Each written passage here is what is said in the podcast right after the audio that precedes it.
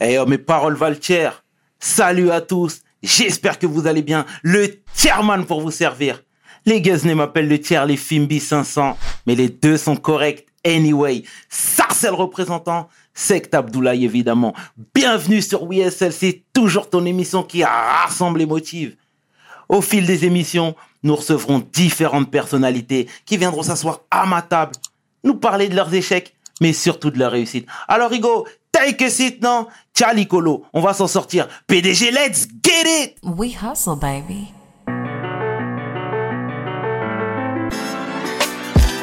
Le chairman. hustle, baby. Le chairman. hustle, baby. Le chairman. De retour sur WSL. Et c'est une première aujourd'hui. Nous recevons un avocat, entrepreneur, philanthrope, homme déterminé, celui que l'on nomme Mbeko Tabula. Maître. Merci, merci pour l'invitation et merci pour la présentation. Comment tu vas, mon bro? Écoute, euh, grâce à Dieu, grâce aux ancêtres, aux ancêtres, je me porte très très bien. D'accord, d'accord. Bon, sache que déjà, c'est un honneur de te recevoir. Merci pour ta réactivité. On est vraiment fiers de te recevoir parmi nous. Bah écoute, tu m'as appelé, euh, j'ai répondu et j'ai accepté immédiatement, tu vois. Ça fait plaisir en tout cas, maître. Dis-moi, est-ce que tu peux te présenter s'il te plaît pour les personnes qui ne te connaissent pas? Oui, euh, je m'appelle euh, Mbeko. Tabula ou Tabula, les deux prononciations se valent. j'ai 32 ans, je suis avocat, je suis inscrit au barreau de la Seine-Saint-Denis. Et puis, à côté de ça, j'ai une association qui s'appelle Black Mind, que j'ai fondée il y a à peu près 3 ans et demi, 4 ans, avec un ami, Franz, qu'on a, qu'on a cofondé. Mm-hmm. Et puis, à côté de ça, je suis euh, un, jeune de, de, banlieue qui essaie euh, péniblement de s'en sortir et de monter des projets avec des amis, avec des camarades, de façon à, à s'élever en permanence. Excellent. C'est l'obsession. C'est ce qu'il faut. Alors, T'es né à Kinshasa, tu t'es venu très jeune ici. Est-ce que tu peux nous parler de ta jeunesse, s'il te plaît, à Montreuil? Moi, ma jeunesse, elle est simple. C'est-à-dire que mes parents ont fui la dictature de Mobutu. Mhm. Donc, euh, je suis arrivé en France à l'âge de 7 mois. Donc, euh, je suis arrivé à Montreuil. On a vécu euh, dans un quartier non loin de Vincennes, au bas, dans le bas Montreuil. D'accord. Après, mes parents, ils sont séparés. Du coup, moi, j'ai j'ai migré vers le Haut-Montreuil dans une cité HLM J'y ai vécu pendant plus de dix ans. Et ensuite, euh, j'ai euh, fait mes études. J'ai passé mon bac à Montreuil. Et ensuite, j'ai fait mes études de droit et de sciences politiques à Montpellier. Parce que j'ai envie de changer d'air, de voir autre chose. Donc, euh, un ami qui s'appelle Tristan, Tristan Châtelain, mhm. dédicace à lui, qui m'a proposé de le suivre à Montpellier. J'ai immédiatement accepté. Et ensuite, on s'est installé là-bas. Pendant six ans, j'étais sur place et j'ai obtenu euh, mon diplôme en droit et mon diplôme en sciences politiques. D'accord, parfait, parfait, parfait. Et qu'est-ce que Montreuil t'a apporté, toi? Montreuil, c'est euh, une ville cosmopolite. Hein. Donc, euh, moi, j'ai grandi avec, pour le coup, Maliens, Sénégalais, Arabes. Surtout les Maliens, il y a une grosse... une grosse communauté malienne. Montreuil, c'est Bamako City. Exactement, exactement. moi, j'allais au foyer Bara, qui était, qui, qui était à l'époque pas loin de chez moi. Et là-bas, on pouvait tout acheter à n'importe quelle heure du jour et de la nuit, tu vois. On pouvait se coiffer pour pas cher, on faisait des contours. On connaît. Tu vois, c'était ambiance, euh, tu prends ton mafé pour 2 euros. Exact, on connaît, on connaît. C'est des souvenirs incroyables, des souvenirs euh, impérissables, tu vois. Excellent. Donc j'ai grandi dans cet environnement où euh, on se mélange, on discute avec tout le monde, il y a des bobos, il y a des mecs un peu moins fortunés, tu peux te retrouver dans une rue avec des lofts qui valent plusieurs millions d'euros, et en même temps après tu as une tour HLM. Donc c'est cette diversité, cette, euh, cette multiplicité de, contacts et de, visages, tu vois. Moi j'aime beaucoup ma ville. Et mhm. j'y habite toujours d'ailleurs. D'accord, ça cohabite bien. Ça cohabite, ça cohabite bien. Tu vois, après on va pas non plus s'inventer une vie, c'est pas Alice au pays des merveilles. Mhm. Faut pas non plus euh, mentir aux gens, mais il y a une vraie diversité au niveau de la population. C'est bien, c'est bien, c'est bien. Quel genre d'élève toi t'étais? J'adore poser cette question moi. Non, moi j'étais un élève euh, qui avait des capacités, qui les exploitait uniquement par intérêt. C'est-à-dire qu'il y avait des matières où je savais qu'au niveau du coefficient, il fallait que je bosse pour avoir une bonne note. parce que le coefficient était important, donc j'allais m'investir à fond. D'autres matières où le coefficient était moins fort et je m'en manquais, j'y allais pas.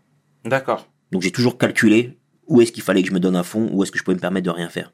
D'accord. Parce qu'au final, il faut avoir la moyenne pour passer en- la classe supérieure, tu vois. Absolument. Donc moi, je visais la moyenne. Jamais, jamais été dans une logique d'avoir d'excellentes notes. Mais t'excellais pas, quoi. Non. D'accord. D'accord, d'accord. Bon, c'est bien. C'est bien, c'est bien. Mais j'ai vu dans quelques interventions, tu disais que tu as eu très jeune, pardon, l'ambition d'être avocat. 10 ans, depuis que j'ai l'âge de 10 ans. Voilà. Et, euh, et tu disais que tes parents n'y croyaient pas forcément. Ouais, de ouf. Ouais. C'est la vérité. Mon père, ma mère n'y croyaient pas au début. Ils le savent. Après, euh, la fois, ma mère, elle, elle a vu une, interview, elle a dit que c'est pas bien de dire ça. Je dis, mais c'est pas une question de bien ou pas bien. C'est dire la vérité. Au début, elle y croyait pas. Aujourd'hui, elle est très fière de moi et mes parents sont satisfaits de mon parcours, tu vois. Mais initialement, ils y croyaient pas. C'est pas eux qui, ont cru en, moi. Ils, voulaient me voir réussir. Mais ma mère, elle, elle voulait que j'entre à la RATP. D'accord. On m'a dit trouve un emploi, c'est la sécurité de l'emploi à la RATP, et je le dis sans manquer de respect. euh, Et tu l'en tiens rigueur, là, aujourd'hui? Non, pas du tout, pas du tout. Mais j'ai j'ai pas envie de- d'avoir euh, un discours euh, rétrospectif, mensonger.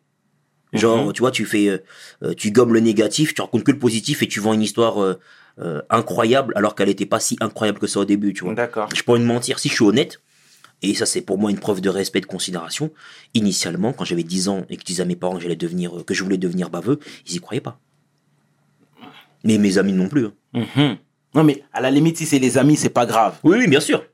Bien sûr. Tu comprends Mhm. Mais généralement, quand les parents, c'est les premiers supporters, tu vois. Et donc, quand tu dis ça, Non, mais après, tu peux avoir des parents euh, qui te, tu peux avoir des parents qui te supportent dans le sens où ils t'apportent euh, amour, euh, réconfort, euh, présence. Et ma mère m'a donné tout ce qu'il fallait pour que je me, je me sente euh, aimé. Mhm. Je n'ai manqué de rien sur le terrain affectif. Mais après, ma mère, quand je lui parle de mon ambition, j'ai 10 ans. Faut comprendre aussi, on est dans les, années, vrai. on est dans les années 90. c'est vrai. Euh, des, des, des avocats noirs, il n'y en a pas beaucoup. On n'en voit pas à la télévision. Exact. T'as ton petit qui dit il veut devenir avocat, il est noir. Tu, tu, tu dis ouais, mais sans plus. Après, tu vois que finalement, il, il, il gravit les échelons, il atteint ses objectifs, et ce qu'il dit, il le fait. À ce moment-là, tu crois. Mais au début, ma mère n'a jamais été ma première supportrice. Ça serait, faux. Ok. Ok, ok, ok. Mais à coup sûr, elle doit être fière de voir son fils. là. Absolument, absolument. Et aujourd'hui, euh, hier, j'étais encore avec elle, on discutait. euh, C'était l'anniversaire d'un de mes petits frères, donc on a festoyé ensemble. Et on a passé un très bon moment. Et ça reste ma gossure à la vie, à la mort. Ah, bien. Mais si Bien. je suis honnête, faut que je dise les choses comme elles sont. D'accord. Bon, c'est ce qu'il faut retenir de toute façon. C'est ta gossière. Ma gossure. Ah bon, bah c'est excellent. Euh, J'aime bien également poser cette question, mais on a reçu la semaine dernière euh, Olkinry, que je salue chaleureusement, et qui disait... Zizi clan. Voilà, le book exact. diff. Le book diff. et, et, et qui disait qu'il a fait les, ta- qui- les tafs qu'on appelle manègue. Ça veut dire les, les, les, les- le travail ingrat. Bien sûr.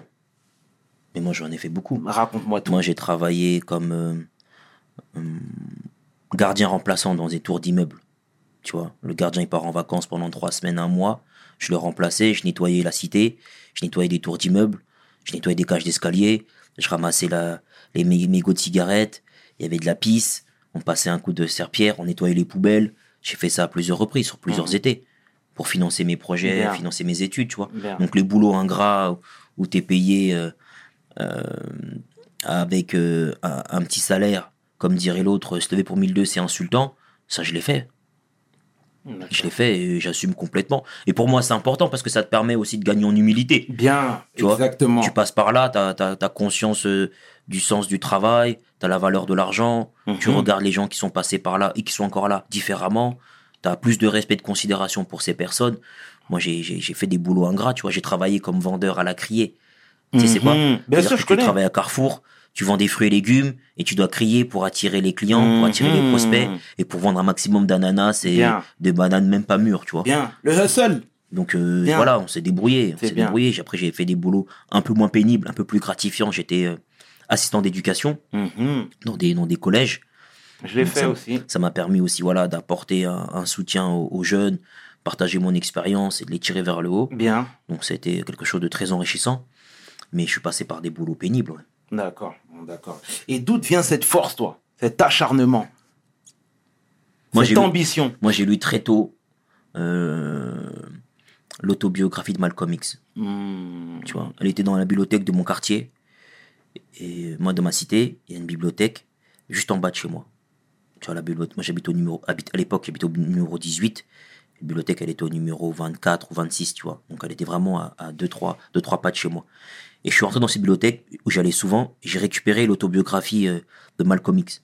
C'est quelque chose qui m'a bouleversé. J'avais 10 ans, 11 ans, euh, j'avais mon dictionnaire à côté, je relisais les passages, et c'est d'une violence incroyable, et ça m'a ouvert l'esprit très très tôt. D'accord. D'accord, d'accord. D'ailleurs, lui-même, il voulait devenir avocat, on lui avait dit c'est pas possible. Mhm, mhm. Tu vois. Et, mais mais c'est fou que tu étais très jeune. Ouais. Et normalement, quand tu lis ce genre de livre-là, ça peut te percuter. Ouais. Mais pas dans le bon sens du terme. Bien sûr. Tu vois, et comment toi, tu as justement, à travers cette lecture-là, cet ouvrage-là, tu as remonté les manches en disant que tu pas le droit d'échouer? Parce qu'en fait, si tu veux, euh, Je te parle de ça parce que je l'ai lu le livre. tu vois, parce qu'en fait, bah, dans ce livre-là, quand tu regardes la, la vie que Malcolm X a eue, avec sa part d'ombre et sa part de lumière, Ouais. il y a un élément moteur, c'est l'affirmation de soi. Mhm. À chaque fois, tu retrouves ça. C'est-à-dire, je suis ce que je suis et je vais devenir ce que je veux être, Exactement. indépendamment de ce que vous pensez de moi. C'est-à-dire qu'il ne se soucie pas du regard des autres et il ne se soucie pas des complexes des uns et des autres et surtout, il avance. Après, il n'est pas parfait, il a ses défauts, ses qualités comme tout à chacun, mais le mec, il est moteur. Il a une volonté de puissance, comme dirait Nietzsche, tu vois. Mhm. Il a envie d'être puissant. Il a envie d'être euh, respecté pour ce qu'il est et pour ce qu'il incarne. Et ça, Mhm. ça m'a parlé tout de suite. D'accord. Il est anti-victimisation. Moi, je suis anti-victimisation de ouf. T'as horreur Ah de ouais, ça j'ai horreur de ça, frère. On va en parler après, mais moi, je peux- Ah, quand il y a la victime, je m'en vais. C'est vrai Non, tu peux pas pleurer, frère. C'est pas possible. D'accord. Pas possible. De par ton background, de par ton historique. Mais tu prends le, le- le temps d'analyser les choses. Nous, on est à la fois des descendants de rois par rapport à notre histoire pharaonique et tous les royaumes, tous les empires qu'il y a eu sur le territoire euh, africain. Donc, on est des descendants de rois et de reines. Mhm. En même temps, on a eu une histoire assez douloureuse avec les razzias négrières, avec l'esclavage et la colonisation. Mhm. Donc on est passé par tous les états émotionnels, physiques et possibles. Comment moi aujourd'hui, je peux me plaindre alors que je suis jeune, je suis libre, je suis dynamique, je suis en France, et je sais que c'est pas un pays qui est parfait, hein. il y a des défauts et des qualités, mais je suis en France, et j'ai mes deux jambes, j'ai mes deux bras. Comment tu veux que je me plaigne? Mhm. Il y a des opportunités à tous les coins de rue. Bien. Comment tu veux que je me plaigne? C'est bien. Belle mentalité, c'est bien. Mais on va y venir tout à l'heure. On parlera de tout ça. La- euh, euh, le parcours scolaire pour devenir avocat, le cursus. Ouais. Quel a été le cursus? Le cursus, il est relativement simple. hein. Il faut aller à la fac de droit. Il faut au moins avoir un master 1 ou un master 2. Moi, je n'ai pas de master 2, j'ai qu'un seul master 1. J'ai un master 1 en droit et un master 1 en sciences politiques, mais j'ai pas de master 2 en droit. Et une fois que tu as le master 1, tu tentes le concours d'entrée, euh, c'est-à-dire que tu passes euh, ce qu'on appelle le CRFPA. C'est l'examen d'entrée pour intégrer l'école d'avocat. Et tu as droit à trois cartouches. Moi, j'en avais grillé deux à Montpellier. Et il m'en restait plus qu'une que j'ai euh, transformée quand j'étais en Martinique. Parce que je suis parti en Martinique pour présenter euh, mon examen d'entrée à l'école d'avocat. Tu vois Parce que je sentais pas qu'à Montpellier, j'allais l'avoir. Ah bon? Ouais. Par rapport à quoi? On peut le dire. Non, mais on va le dire, il n'y a pas de souci. Moi, j'avais un prof à Montpellier, dont je tairai le nom, avec qui je m'entendais bien. Il me disait clairement, il m'avait fait comprendre que moi, en tant que Renoir, et avec euh, ma, ma, ma, ma couleur de peau et la longueur de mes cheveux, euh, ça allait être compliqué, tu vois. Il m'avait clairement fait comprendre ça. Il m'a dit que Montpellier, c'est une ville conservatrice. Donc, il m'a dit, euh, voilà, te fais pas trop d'illusions. Et moi, j'ai pris, euh, j'ai pris au pied de la lettre ce qu'il m'a dit et j'ai préféré mini- mi- minimiser les risques, maximiser mes chances et tenter ma dernière euh, cartouche dans un endroit où ma couleur de peau, la longueur de mes cheveux ne pose pas problème. Et la Martinique, la terre d'Aimé Césaire, euh, me l'a bien rendu, tu vois. D'accord. D'accord, d'accord, d'accord. Oh, c'est excellent. Tu avais déjà cette vision-là. Ouais. Parce qu'il faut être quand même. euh, faut avoir de l'audace hein, pour, euh, pour tenter le pari. Bien sûr, bien sûr, bien sûr. Il faut, il faut avoir de l'audace, il faut euh, avoir conscience de, de, de certaines choses. Si tu veux, euh, moi j'ai j'ai toujours dit, il faut pas que ma couleur de peau soit un frein. J'interdis qui que ce soit Bien. de, de m'empêcher quoi que ce soit Bien. parce que je suis noir. Empêche-moi parce que je suis nul. Voilà, t'estimes que je suis médiocre, que le travail que je fournis n'est pas à la hauteur de tes espérances. Donc là, tu veux m'empêcher, c'est un critère qui est objectif. Mais ne m'empêche pas parce que je suis quelque chose que je n'ai pas choisi d'être. Bien. Tu vois ce que je veux dire? Bien, Tu choisis pas d'être un homme, tu choisis pas d'être noir, t'es ce que tu es, tu vois, et tu l'assumes, tu vois. Tu l'assumes fièrement, t'es ce que tu es, et tu, tu, tu vas sublimer ta, ta personne. Exactement. Mais ne mets pas de bâton dans les roues parce que je suis renois. Là, je l'accepterai pas. D'accord. Donc du coup voilà, je suis parti en Martinique, ça s'est très bien passé, euh, j'ai rencontré des gens formidables. C'était une expérience euh, mémorable et je remercie euh, les gens que j'ai rencontrés et, et Dieu sait que je suis encore en contact avec certaines personnes, tu vois. Ah, c'est excellent. Mais j'ai l'impression aussi que tu as voulu garder ton, euh, euh, euh, ton, ton côté roots, ton africanité avec les dreadlocks. Je sais que tu dis ici et là que le voyage à New York t'a vraiment fait prendre conscience que Ouais. les Renois avaient leur place aussi bien que les autres, etc. Mais toi, tu l'affiches fièrement, tu vois. Ouais. Ouais, mais parce que moi, je vais, ouais. moi, 17 ans, je vais, 17 ans, je vais à New York. Tu vois, c'est le, voyage, l'un des voyages les plus décisifs de mon existence. D'accord. J'arrive à New York et je vais dans le quartier jamaïcain. Ouais. Je vois euh, des Renois, costume cravate, avec des locks, belle voiture. Je vois des Renois en locks qui vendent du crack au bout de la rue. Je vois tout et son contraire. Mhm. Et je vois des types qui ont des postes importants, notamment dans des banques, qui sont loxés, tatoués. Ce que Bien. je n'avais jamais vu en France. Bien. Je n'ai jamais vu ça en France. Bien sûr. J'ai 17 ans. Mais là, tu as, les, t'as les codes américains. tu vois ce que je veux dire Bien sûr. Donc du coup, je me dis, pourquoi en France, quand il y a un Renoir qui a des locks, c'est nécessairement un mec qui fait du djembé, un mec qui fait du raga, un mec au bout de la rue qui est morceau avec une canette de 8-6 Tu vois ce que je veux dire? Pourquoi renvoyer l'image euh, des dreadlocks nécessairement à la musique ou à la précarité? C'est vrai. Je dis non, je vais venir et je vais affirmer mon, mon style capillaire, vestimentaire, tout en étant euh, bon dans ce que je fais, tout en étant compétent, et personne ne pourra dire quoi que ce soit là-dessus. Et ça, c'est un, déclic existentiel. Mhm. Je suis parti, j'ai vu, j'ai vaincu, je suis revenu. Bien, bien, bien. Donc, t'es pas offusqué quand tu me vois avec des grills, alors? Non, non, non, non, non, non, pas du tout. Moi, ce qui va m'offusquer, c'est si t'es mauvais. Bah, ouais, ouais. Et que je me dis, le mec me fait perdre mon temps. Absolument. Il maîtrise pas son sujet, il est pas compétent, manifestement, il bosse pas assez. Moi, j'ai horreur de la médiocrité. Bien. Après, tu- ta couleur de peau, ton sexe, ton origine, qui tu pries, je m'en fous royalement. Mhm. Est-ce que t'es bon, est-ce que t'es pas bon? Moi, je suis binaire. Est-ce qu'il est bon, est-ce qu'il est pas bon? C'est bien. Et, et, et- et le regard de ta profession sur ce que tu incarnes, ce que tu véhicules. C'est pas mon problème, ça. Il paye pas mes, mes loyers, il paye pas mes factures, il paye pas mes charges. Mhm. Ce que pensent mes confrères de moi m'im- m'importe peu. Mais vraiment, Ouais. je cherche pas à me faire des Tu sens que amis. t'es limité dans. Non. Non, pas du tout. Non, je suis pas, je suis pas limité. Je, si tu veux, je, je, je m'entends bien avec beaucoup de, de confrères et de consoeurs, d'avocats et d'avocates, avec qui j'ai d'excellents rapports. Après, je, je, si tu veux, je, je ne cherche pas à être aimé. C'est pas mon objectif. Bien sûr. Je cherche à être respecté, à avoir des rapports courtois. J'essaie d'être le plus honnête possible dans ma démarche, d'être le moins fourbe, d'être le moins hypocrite. Et puis, euh, ce que peuvent penser les uns et les autres m'importe peu. D'accord. J'ai ma ligne de conduite, tu vois. Bien. Je suis le même avec mes amis au quartier qu'avec mes collègues euh, au barreau. D'accord. Et ça passe aussi bien? Jusqu'ici. euh, et quand je me trompe et quand je déconne, je demande pardon, tu vois. D'accord. Pour donner une anecdote, euh, j'ai eu un accrochage avec une huissier.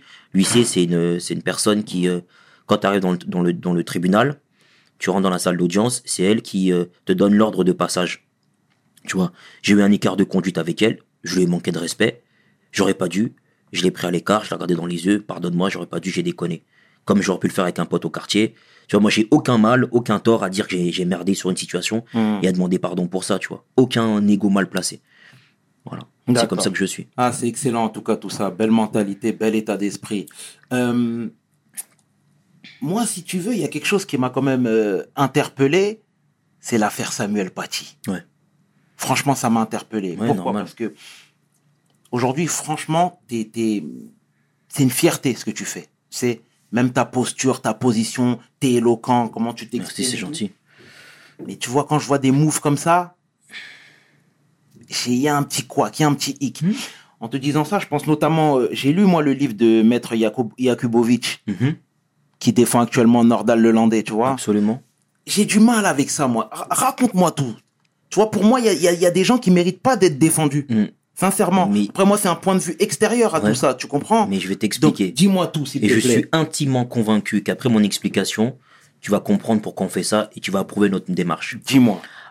Avant que les tribunaux n'existent, il y avait ce qu'on appelle euh, la loi du talion. Mhm. C'est-à-dire, c'était œil pour œil, dent pour dent. Exactement. Il y a quelqu'un qui est tué, sa famille le venge et le tue. Le problème de la loi du talion, c'est que sur le court terme, les gens sont soulagés, mais sur le long terme, ça crée une insécurité généralisée au sein des villes. Parce que les gens ont pratiqué ce qu'on appelle la vengeance privée. Mhm. C'est-à-dire que le désordre est partout, puisque chaque personne qui a un problème se venge. Et parfois, ce qui se passe, c'est que tu peux t'en prendre à quelqu'un alors que ce n'était pas lui qui avait commis l'infraction. Donc tu vas te venger en sacrifiant une personne qui n'est pas responsable de ce qui t'est arrivé. Mhm. Donc tu crées un désordre, pour pas dire un chaos, au sein de la société, au sein de la ville. Et ça devient invivable. Et qu'est-ce qu'ont fait les, les humains? Ils ont rationalisé la justice de façon à ce que ce ne soit plus les membres de la famille qui vengent un des leurs, mais l'État qui vient confisquer la vengeance privée pour faire ce qu'on appelle justice, donc rendre une vengeance publique, pour sanctionner la personne qui a un mauvais comportement et redonner un calme et redonner un espace vital approprié aux uns et aux autres pour garantir la paix sociale. Donc nous, en tant qu'avocats, on garantit la paix sociale. Donc quand on défend quelqu'un qui a un comportement odieux, qu'il est assassiné, qu'il ait commis un acte de terrorisme, on contribue à maintenir la paix sociale en empêchant les uns et les autres de se venger et en garantissant qu'une justice soit rendue. Donc on nous sommes un mal nécessaire. Mhm. Donc je peux comprendre que ta position par rapport à des crimes abominables, à des actions inhumaines, fait que tu te dis ces gens ne méritent pas d'être défendus, mais si on les défend pas, le chaos sera encore plus grand. Est-ce que tu aurais agi de la même manière si euh, tes proches euh, avaient été impactés? Mais premièrement, je peux pas te dire. Parce que là, si je te dis ça, n'ayant pas vécu la chose dans ma chair, c'est une réponse qui n'a aucun sens. Mhm. Tu vois C'est comme si tu dis à quelqu'un, euh, bah oui, euh, comment tu réagirais si t'as pas à Non, manger? pas- mais parce que tous les avocats, finalement, se dédouanent de la même manière. Non, pas tous. C'est rares sont ceux qui t'expliquent que on joue un rôle important en matière de paix sociale. Si, si, si, je, te- Mhm. si, je je vais t'expliquer une chose. dis-moi tout, Je vais dis-moi t'expliquer une chose. Imaginons il n'y a plus d'avocats, Mhm. il n'y a plus de justice, et que pour certains crimes comme des assassinats ou même de la pédophilie, les gens peuvent se venger. C'est-à-dire que les gens vont dehors et ils se tirent dessus, comme on a pu le voir à Marseille à une époque. Mhm. Tu vois où les gens sortent la guitare comme ils disent, ils sortent la calache. Tu imagines l'insécurité, tu peux plus sortir dehors Mhm. parce que les gens se vengent. C'est pas, ce que je- c'est pas ce que je dis. Oui, mais c'est ce qui se passerait s'il n'y a pas d'avocat. C'est clair. Mais en Si tout cas, dis toi, que- tes valeurs ne seraient pas euh, impactées. Tu comprends ce que je veux Mais dire? évidemment que mes valeurs sont pas impactées parce que moi je fais ça parce que je Dis-moi. contribue à la paix sociale. Mon activité, c'est de contribuer à la paix sociale Mhm. en défendant ces personnes et en permettant d'avoir une justice sereine, rationalisée. Je contribue, je suis un agent euh, comme un peu les casques bleus Mhm. avec l'ONU, sauf que là pour le coup j'ai une vraie un- un- une vraie valeur ajoutée. Ouais. Je suis un agent pacificateur de la société française Mhm. en tant qu'avocat. C'est mon rôle. Mhm. C'est-à-dire que moi, quand je défends un type euh, qui a commis un crime, je fais en sorte qu'il soit en sécurité dans une prison pour pas que la famille en face ne s'en prenne à lui et ne crée un autre tout trouble dans Mhm. l'ordre public pour se venger. Sinon, c'est l'escalade et on finit comment? Mhm. C'est la loi du talion C'est la vengeance permanente Ouais, mais moi, j'ai du mal avec ça, bro. Mais je J'ai- peux comprendre. j'ai- du mal Mais je peux avec comprendre. de vrai. Autant je respecte ton hustle, ce que tu fais. Mais je peux comprendre. Tu comprends? Mais bien sûr. avec ça, j'ai du mal. peux- Tu vois, comme Vergès, euh, euh, euh, qui disait qu'il aurait défendu Hitler. Ouais. Tu vois ce que Bien je veux sûr. dire? Moi, je... Ouais, mais il va au bout de sa phrase. Il dit Je défends Hitler si seulement si ce monsieur reconnaît qu'il est coupable. C'est-à-dire que s'il reconnaît qu'il a commis les infractions, je le défends. Mais si c'est pour dire que finalement il a rien fait et que manifestement euh, il s'est rien passé à l'endroit des minorités qui ont été oppressées, Mhm. Vergès ne l'a pas défendu. T'aurais défendu le Landais, toi? Moi je défends tout individu, écoute-moi bien, Mhm. à l'instar de Vergès. Mon objectif c'est les défendre tous, D'accord. mais pas à n'importe quel prix et pas n'importe comment. C'est-à-dire? C'est-à-dire que, imaginons, il y a un type qui a commis un attentat et qui tue 200 personnes. Ok. Il me désigne pour assurer sa défense. Je le rencontre. Ce monsieur me dit, euh, je l'ai pas fait, alors qu'il l'a fait. Je le défends pas. C'est-à-dire que je vais pas aller dans l'absurdité juste pour avoir un dossier. Ça ne m'intéresse pas. Mhm. Ce monsieur me dit, maître, vous devez adhérer à mon idéologie terroriste, peu importe laquelle. Je n'y adhère pas, parce que je ne défends pas une idéologie, Mhm. je défends un homme. Je défends un homme qui a commis un acte répréhensible. Mhm. Mais je n'adhère pas à une idéologie, qu'elle soit euh, écologiste, qu'elle soit euh, hitlérienne, qu'elle soit islamiste, peu importe, je n'adhère à aucune idéologie. Donc je ne défends pas que tu défends. je ne défends pas une femme euh, dans le sens où elle est contente d'être dans une idéologie. Je défends une femme qui est en rupture avec une idéologie et qui me demande de, de, de la défendre en tant que telle, ou un homme d'ailleurs. Mhm. Donc du coup, moi je peux. Parce que c'est mon activité, Mhm. c'est mon serment. Tu vois Ouais. mais, mais, mais parce que, et je peux comprendre ta position, Mhm. mais moi je te pose la question inversement. Comment on fait alors avec ces gens? Il faut qu'il soit condamné de tous les côtés. Moi, en tant qu'avocat, je ne prendrai pas parti. Absolument pas. Mais je je, me mettrai, je me mettrai absolument pas dans ce bourbier-là. Mais je te donne un cas, un parler, cas- un- euh, un- mais j'entends, mais je donne un cas pratique. Dis-moi. Demain, il y a un homme qui rentre euh, dans un centre commercial et qui tue 200 personnes. D'accord. Voilà. Il a posé des bombes, il a une Kalachnikov, il a rafalé sur 200 personnes. Mhm. Le mec doit être jugé. On est d'accord. Mhm. Ok, il est arrêté par la police. Toi, tu le défends? Absolument pas. D'accord. Est-ce que tu veux qu'il soit défendu? Non. D'accord. Dans ce cas-là, on fait comment? Dans ce cas-là, parce que en fait, si tu veux, moi j'ai l'impression que dans ce corps de métier, il n'y a pas de valeur. Bien sûr qu'il y a des valeurs. Je te les ai données, les valeurs. mais j'ai entendu. Tu t'es défendu et d'ailleurs tes propos tiennent la route, honnêtement. Mais ça, c'est mon point de vue. Mm. Mais j'entends ton point de vue. Mais moi, ce que je veux que tu comprennes, Dis-moi. frérot, avec tout le respect que j'ai pour toi, c'est que nous, en tant qu'avocats, en tant qu'auxiliaires de justice, nous contribuons à la paix sociale. Mhm. C'est-à-dire que on a déjà eu l'époque où les gens se vengeaient quand il y avait des crimes. Et ça créait encore plus de chaos.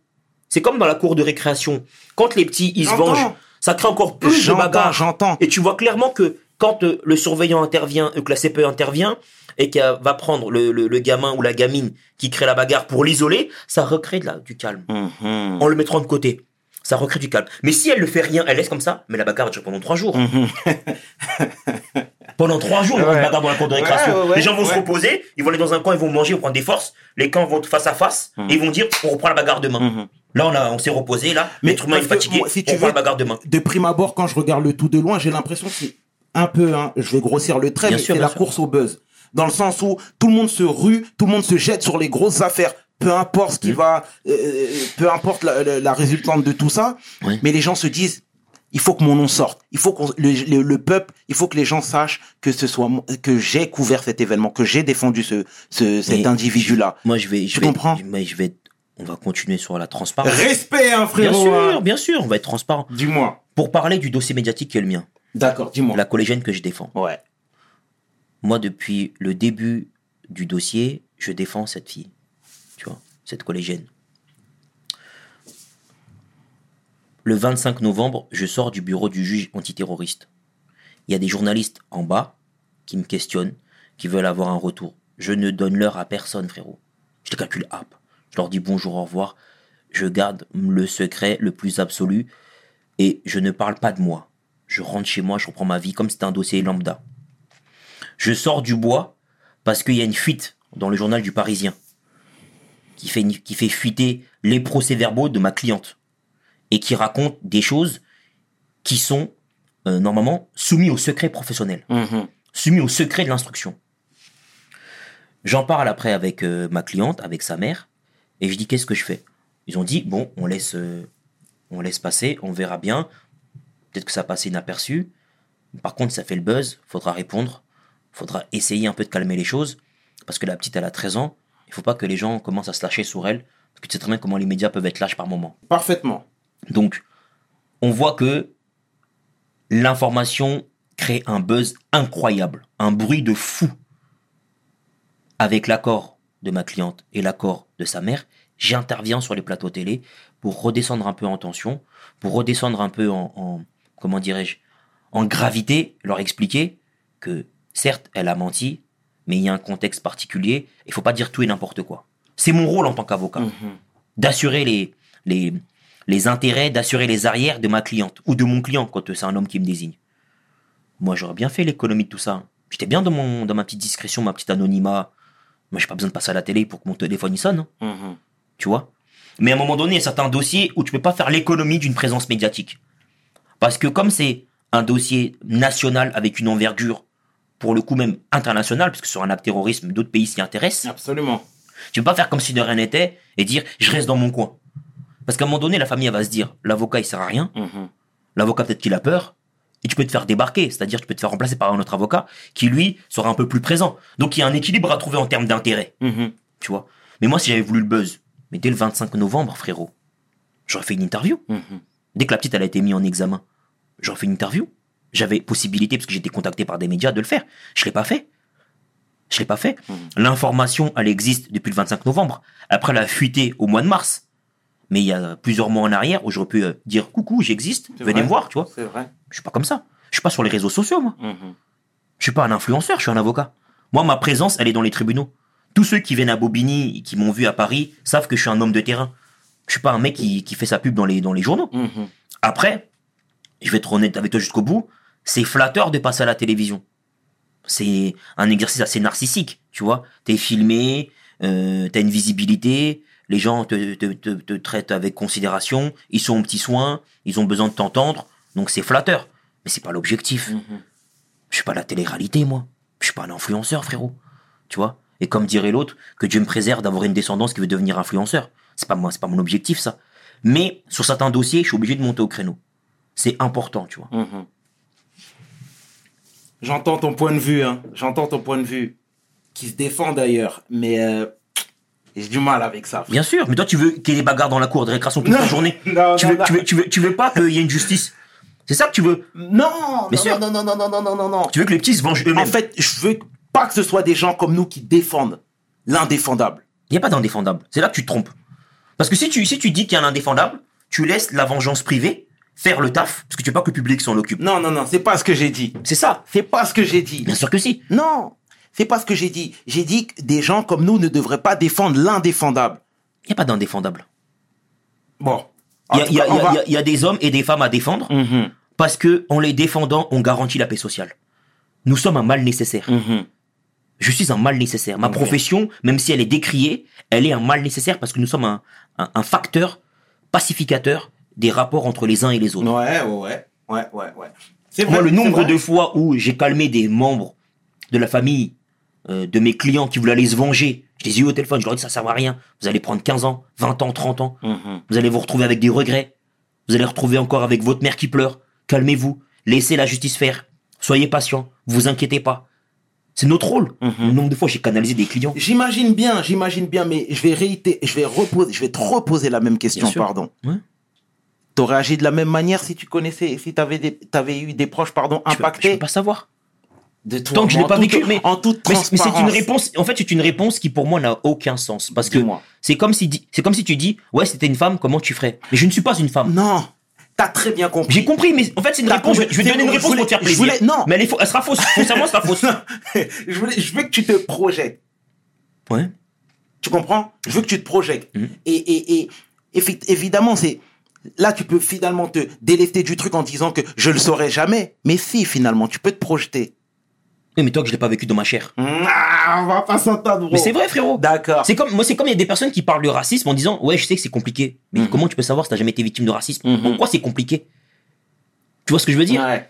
en, Bon, en- on va- en quoi, en quoi le fait C'est comme si moi je dis ouais, ah vas-y frère, hein, avoir des règles c'est chaud. Hmm. Ah les menstruations c'est chaud. J'ai jamais eu une menstruation, mais je dis que c'est chaud. Je sais pas ce que c'est frère. Faut, Ok. faut arrêter de, de s'inventer une, une douleur, faut, de s'inventer une souffrance que tu ne maîtrises pas, que tu n'as jamais vécu, que d'autres vivent. Déjà, Mhm. c'est les insulter eux-mêmes parce que tu parles à leur place. Mhm. Je ne sais pas comment j'aurais réagi parce que je ne l'ai pas vécu. On va pas s'entendre sur ce thème-là. En tout cas, big respect. Et d'ailleurs, merci frérot. j'entends ton point de vue, hein, mais il faut comprendre qu'il y en a qui pensent pas la même chose que Mais toi. bien sûr, mais j'entends. dire Mais j'entends. C'est aussi Mais la démocratie, c'est ça aussi, tu vois. C'est aussi ça. C'est avoir des ça. points de vue euh, qui sont parfois en accord, en désaccord, échanger en courtoisie, en bienséance. Absolument. Parce qu'on a l'occasion, on a l'espace Absolument. en France d'avoir cette liberté d'expression. Absolument, absolument, absolument. Et là, pour le coup, je partage ton propos. Tu vois. C'est excellent, c'est excellent, c'est excellent. Et euh, tout à l'heure, on parlait un peu d'Afrique, etc. Je vois que tu es bien calé sur les thèmes. Mm, mm, mm. C'est- terrible. Toi, t'aimes pas la, t'aimes pas la plainte. Non, T'as horreur de ça? j'ai horreur de ça. D'accord, J'ai horreur de ça.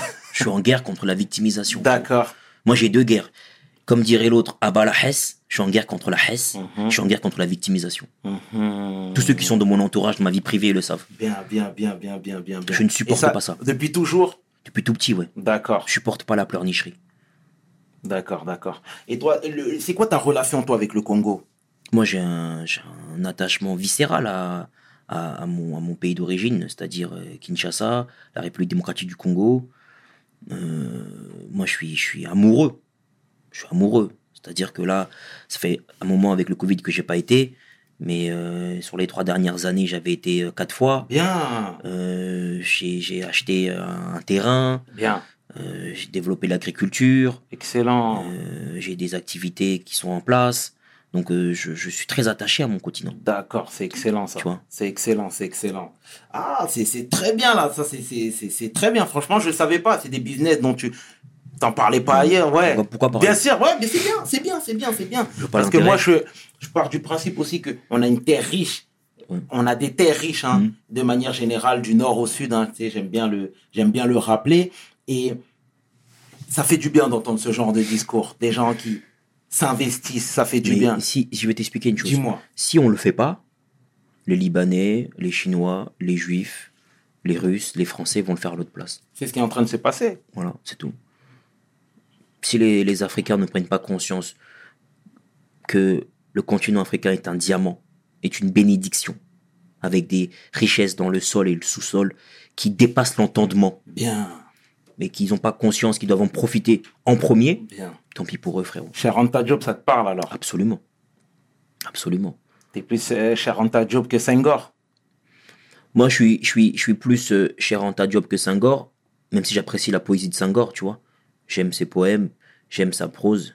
C'est quelqu'un qui maîtrisait parfaitement la langue de Molière et c'est important. Bien. Il faut lui rendre hommage, tu vois. Mhm. Après, j'ai des désaccords avec lui sur le terrain idéologique, puisque euh, puisqu'il était dans une assimilation que je rejette. Moi, je suis pas pour l'assimilation. Ah bon? Non. D'accord. Non, non. Je suis pas pour l'assimilation. Et il y a qu'aux Noirs qu'on demande de s'assimiler, Mhm. on demande pas aux Chinois de s'assimiler, tu vois. Donc le métissage culturel, toi, ça te parle pas du tout? Mais tu vas dans le 13e arrondissement. Mhm. C'est écrit euh, en chinois sur leur restaurant. Euh, ils ont des quartiers à eux, des rues à eux. Ça dérange personne. Mhm. On les stigmatise pas, on dit pas qu'ils sont communautaires. Ils font ce qu'ils ont à faire. Tu vois? Tu vas, euh, par exemple, à Saint-Mandé, dans d'autres villes où il y a une communauté juive qui est importante, Mhm. qui euh, fait euh, bloc, qui travaille entre elles, qui est efficace. On dit pas qu'ils sont communautaires, on les fustige pas, tu vois. Pourquoi nous, noirs, si on s'organise et qu'on structure, on va nous fustiger, on va dire qu'on est communautaire. Mhm. Tu vas dans Paris, tu as des restaurants euh, euh, qui sont euh, des spécialités corses, spécialités bretonnes, C'est vrai. c'est tenu par des blancs, c'est des blancs qui gèrent. Moi, ça me dérange absolument pas. J'aime la cuisine, tu vois. On dit pas qu'ils sont communautaires. Mhm. Pourquoi quand il y a quatre noirs qui marchent ensemble, on va les voir comme communautaristes? Les gens sont fous, quoi. Donc tout le monde peut se structurer, s'organiser, pas nous. Mhm. C'est pas possible. Donc non, non, moi, pour moi, le communautarisme, c'est un mythe. Ça n'a pas de sens. ça n'a pas de sens, frère. C'est encore un piège pour, euh, pour euh, détourner l'attention, Mhm. tu vois. Et comment t'expliques euh, Parce que pour parler de Cher Diop, il avait de, beaucoup d'opposants aussi. Ouais. Et les gens lui reprochaient d'être parti justement faire ses classes en Europe, en France notamment. Ouais. Pareil pour euh, Kwame Nkrumah. Mm. C'est des choses que, que, que certaines personnes leur ont reproché. Mm. C'est quoi ton point de vue, toi, là-dessus? Mais je trouve que c'est stupide Mhm. de Ce reprocher. que je dis Non, pas toi. Ah Non, jamais je me permettrai de dire que t'es stupide. Je dis, T'inquiète, les, les- compris. les- les reproches qui sont faits à ces personnes qui ont étudié à l'étranger, ça n'a pas de sens. Mhm. Parce que Mais pour t'as moi, bien entendu ces critiques-là bien sûr, je les ai Mhm. entendues. C'est comme on a reproché, par exemple, à Chekanta Diop d'être dans un couple mixte. Exactement, exactement. Pour moi, c'est stupide. Exactement. Ouais, c'est vrai. stupidité incroyable. Et je je vais t'expliquer après pourquoi. Dis-moi, mon brother. Donc, tout d'abord, par rapport aux études. En fait, peu importe l'endroit où tu vas étudier, même si tu es sur Mars, tant que ton objectif, c'est de valoriser l'Afrique, il est où le problème? Ce qui compte, c'est pas le lieu, c'est la finalité. Exactement. Tu vois? Il y, a- il y a combien de mecs qui ont étudié en Afrique et qui trahissent le continent? Pourtant, ils ont fait leurs études en Afrique, vrai. ils sont mariés avec des femmes noires et ils trahissent leur continent. Mhm. Ils sont des traîtres à leur continent. C'est vrai. Donc, depuis quand être euh, étudiant sur le territoire africain, être né sur le territoire africain, être marié avec une africaine, Mhm. garantit que tu te représentes et que tu défends les intérêts des Africains? Tout à fait. Ça, c'est que du, ça, c'est que du maquillage, c'est de l'esthétisme. Tu vois. Les gens, ils ont besoin d'être rassurés. Ils se disent, ah, il a fait ses études en Afrique, donc il est des nôtres. Ah, sa femme, elle est noire, donc il est des nôtres. C'est de la paresse intellectuelle. Mhm. Et quand, Kwa- quand Kwame Nkrumah, pardon, te parle de, tu sais, j'ai en tête un discours à Addis Abeba où il disait que les frontières, en fait, c'était des bêtises, il fallait aller au-delà de tout ça. Mais je suis pas un Africain à 200%. Aïe, aïe, aïe. Moi, je, je suis pas un Africain convaincu, mais comme jamais. D'accord. Comment tu veux te baser sur des frontières qui ont été dessinées à Berlin? On a, on a dépecé l'Afrique, on l'a partagé comme un vulgaire gâteau. Hmm. C'est un millefeuille. On l'a découpé. Et on a dit, tiens, tu prends ça, tu prends ça, tu prends ça, tu prends ça. Mhm. Et nous, on va s'enfermer dans des carcans qui ont été imaginés et réfléchis et déterminés et tracés par nos oppresseurs. Ça n'a aucun sens. Mhm. N'a aucun sens. Ah, en tout cas, le message est passé, euh, maître. Ah, moi, j'affirme. Bien, Moi, bien, la, moi, la chance que j'ai, c'est que, tu vois, moi, j'ai pas de patron. Bien. Tu vois, j'ai une activité, je suis profession libérale, j'ai des comptes à rendre à la loi que je dois observer, au fisc Mhm. et euh, à mon bâtonnier et à la déontologie. Tu vois, j'ai des comptes à rendre à ces institutions-là. Mais à proprement parler, j'ai pas de lien subordonné. J'ai pas de patron au-dessus de moi. D'accord. Donc ma parole, elle est libre. Mhm. Non, mais c'est bien, de toute façon, parce qu'on voit ton attachement l'Afrique, etc. C'est bien. C'est bien, c'est bien. Et d'ailleurs, ça rejoint même ce que je te disais tout à l'heure quand je te parlais de fierté. Parce qu'aujourd'hui, tu es là avec tes locks, avec euh, ce que tu incarnes, tu viens de banlieue ici, etc. Et tu nous fais du bien à travers. Bon, on a des désaccords, mais c'est humain, c'est pas grave. À la fin de la journée, tu es toujours le frère. Tu es toujours le frère qui, qui réussit. Et là-dessus, euh, moi, je peux que te, je peux que te big up. Euh, et toi, tu penses que, que, que l'Afrique sera le continent du 21e siècle? Non, mais moi, je pense que, tu vois, les gens qui parlent euh, au futur ou au présent de l'Afrique, Ouais. je trouve qu'ils qu'ils se trompent. Mhm. L'Afrique, elle est là. Il n'y a pas besoin d'attendre un siècle, deux siècles, trois siècles. L'Afrique a toujours eu euh, des ressources incroyables sur son sol et même dans son sous-sol. Exact. Donc, si tu veux attendre un siècle ou deux siècles pour profiter de ça, attends, mais tu seras déjà mort, frère. Mhm. Tu seras même plus là. Donc, c'est tout de suite qu'il faut en profiter. Tout de suite, il faut aller sur place, créer de la richesse, investir euh, dans l'immobilier, investir euh, dans euh, l'agriculture, investir euh, dans le transport. Ça. T'as des, t'as des, des, des champs entiers de possibilités invraisemblables en termes d'entrepreneuriat et en Mhm. termes de richesse. Bien, Voilà, c'est bien, bien, bien, bien. C'est excellent. C'est excellent, c'est excellent. Tout de suite, c'est le paradis. Mhm. Tout de suite. Pour celui qui s'en donne les moyens et qui va se retroucher, retroucher les manches, tu vois, Mhm. et qui va se dire, euh, voilà, il y a, il y a tout à faire dans certains endroits. Donc, vas-y, on y va. Let's go. Et si je te dis le Sénégal, là, t'en penses quoi, là, de ce qui se passe actuellement? Par rapport aux tensions qu'il y a eu avec Absolument, la présence française, de les boutiques françaises. Puisque, frérot, moi je suis euh, panafricain et ça veut dire que je suis contre la France-Afrique. Et la France-Afrique, ça existe. Mhm. Les bases militaires françaises en Afrique, ça existe. Le franc CFA, ça existe. Donc moi, je suis un opposant à ce système. Parce que c'est un système de prédation. Mhm. C'est-à-dire que les Européens, en l'occurrence les Français, se sentent légitimes pour faire la pluie et le beau temps dans d'autres territoires. Tout ça pour défendre leurs intérêts uniquement. Donc moi, je m'oppose à la présence française sur le territoire euh, de certains pays africains. Et même s'il faut aller au bout de mon raisonnement, dans ce cas-là, je suis pour la réciprocité. Ce qui veut dire que s'il y a des bases militaires françaises en Afrique, notamment à Djibouti, Mhm. bah dans ce Mhm. cas-là, il faut aussi une base militaire de Djibouti en France, en Alsace, euh, en Bretagne. Comme ça, il y a une réciprocité. Comme ça, il y a à la fois des militaires français qui se baladent euh, à Djibouti avec des armes à feu, et il y a aussi des Djiboutiens qui viennent en France et qui se baladent avec des armes à feu, des militaires qui qui promènent. Mhm. Comme ça, tu, c'est réponse pour réponse. Mais c'est pas eux, ils peuvent venir chez nous ils implantent des bases militaires et ils contrôlent notre monnaie et ils contrôlent une partie de notre économie et nous on fait rien et on subit ça. Alors que la logique voudrait qu'il y ait soit une réciprocité ou une absence. C'est pas tu me domines et j'accepte cette domination, c'est impossible. Je suis un fervent opposant à la France-Afrique. Ça c'est clair et net. Je suis contre le franc CFA, je suis contre. Moi je suis pour un rapport dé- dé- dépassionné, un rapport. Il n'y a pas de dominant, il n'y a pas de dominé, c'est gagnant-gagnant. Mhm. Malheureusement, avec les Européens, c'est pas possible. Avec la France, c'est pas possible. La France, elle veut qu'il y ait un dominé. Elle a besoin de se sentir forte. Donc, elle va être la dominante. Elle a besoin d'avoir des gens qui sont écrasés, qui sont six pieds sous terre. Moi, je n'accepterai jamais ça. La France n'est pas là pour les Africains. C'est faux, c'est un mythe. La France soutient des, des dictateurs au pouvoir. Soutient des pantins au pouvoir. Faut dire ce qui est. D'accord, d'accord, d'accord. En tout cas, le message, euh, le message est passé. Le message est dit, le message est assumé surtout. Et c'est le plus important. C'est ça. C'est le plus important. Euh, tout à l'heure, tu me parlais de ton assaut, Hmm. Black Mind. Ouais. Que tu peux un peu nous, dire ce qui s'y fait? En fait, c'est une association qui organise euh, une fois par mois, euh, le dernier jeudi de chaque mois, on organise un after work dans un restaurant africain qui se situe à Montreuil, c'est chez Fatou.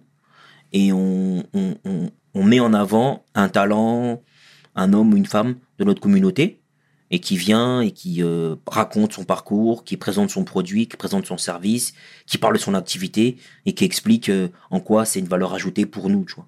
D'accord. Et c'est ouvert à tout le monde. D'accord. Tu vois, c'est pas une, une, une association qui est interdite aux blancs ou aux arabes, pas du Mhm. tout. Tu vois, tu peux venir, tu peux rentrer, participer, mais c'est des afro-descendants qui parlent d'eux-mêmes et D'accord. qui se valorisent eux-mêmes. Parce qu'il y a un déficit d'image dans les médias mainstream qui, moi, me dérange. En général, on présente le Renoir uniquement dans le sport ou dans la musique. Et là, on présente tout profil. Des Mhm. entrepreneurs, comme toi, comme d'autres, qui ont euh, une histoire à raconter, un parcours à montrer, à Mhm. démontrer, à expliquer. Donc, on leur donne une visibilité, le temps d'un after work. Et après, les gens, ils vont réseauter, ils vont changer leur carte. C'est du réseau, D'accord. D'accord. tu vois. Bon, bah, en tout cas, le message est passé. Et c'est ouvert à tout le monde. Tu vois, c'est important de le Ouais, préciser. ouais, ouais, bien sûr. Parce que c'est pas une démarche d'apartheid. Genre, c'est un truc de Renoir interdit aux blancs. Non, non. Mhm. C'est des Renois qui parlent d'eux, de leur culture, et c'est ouvert à tout le monde. Mais venez comprendre ce que nous sommes, D'accord. tu vois. D'accord. C'est vraiment important de le préciser. Mais c'est des Renois qui parlent, qui prennent la parole et qui expliquent ce qu'ils sont, Mhm. par leur parcours, par leur chemin, tu vois. D'accord. Bon, bah, c'est c'est excellent, c'est excellent. Le message est passé. Euh, quels sont tes projets futurs, toi?